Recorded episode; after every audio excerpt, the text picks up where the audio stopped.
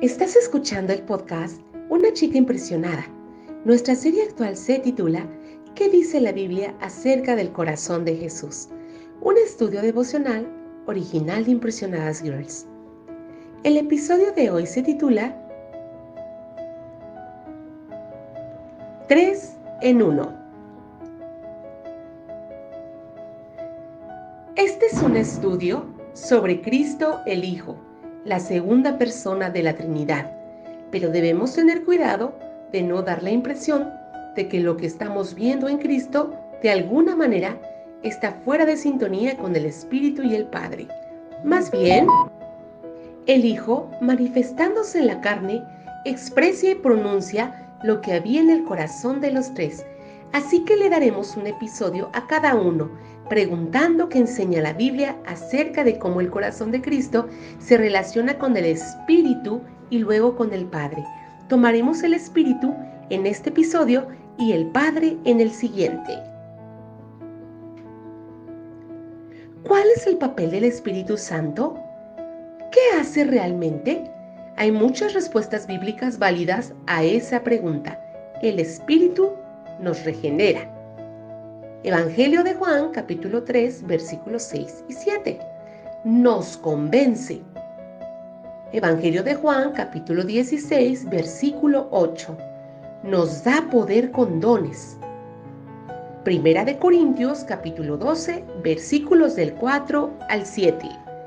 Testifica en nuestro corazón que somos hijos de Dios. Gálatas, capítulo 4, versículo 6. Nos guía Gálatas capítulo 5, versículo 18 y también versículo 25. Nos hace fructíferos. Gálatas capítulo 5, versículos del 22 al 23. Concede y nutre nosotros la vida de resurrección. Romanos capítulo 8, versículo 11. Nos permite matar el pecado. Romanos capítulo 8, versículo 13. Intercede por nosotros cuando no sabemos qué orar. Romanos capítulo 8 versículos 26 y 27. Nos guía a la verdad. Evangelio de Juan capítulo 16 versículo 13. Nos transforma a la imagen de Cristo. Segunda de Corintios capítulo 3 versículo 18 todos estos son gloriosamente verdaderos.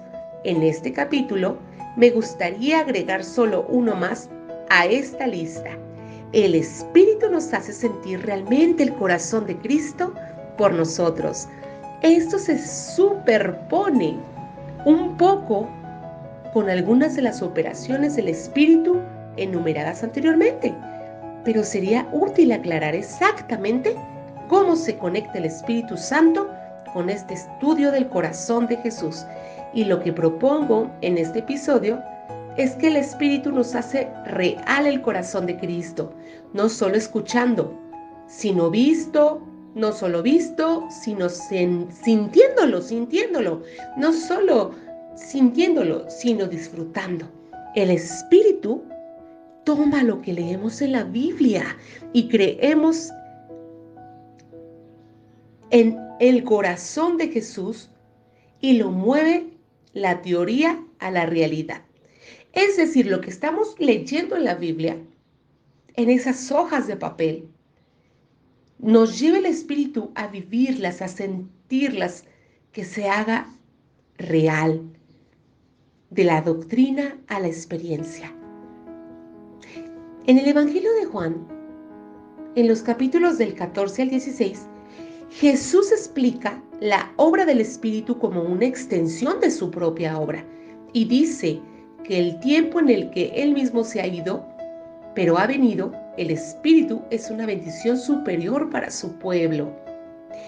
¿Cuál es la ventaja de la venida del Espíritu? La lectura natural es que rectificará algo que está mal y que está mal. La tristeza ha llenado tu corazón Juan capítulo 16, versículo 6.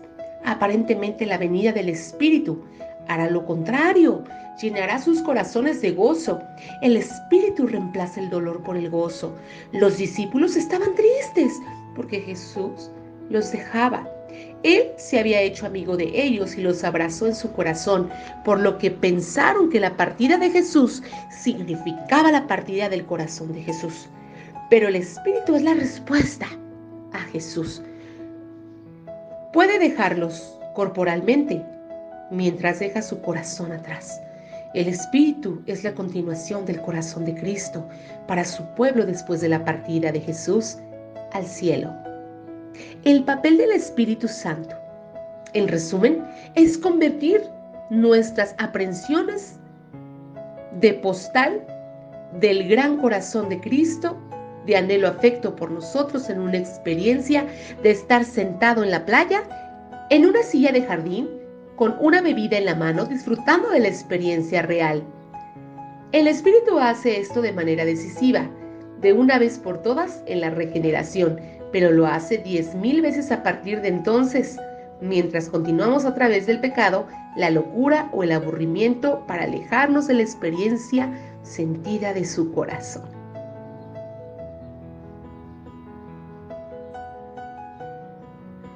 Hoy abordamos el asunto del corazón de Cristo desde el punto en el que interviene el Espíritu Santo, pero mañana continuaremos hablando acerca del Padre.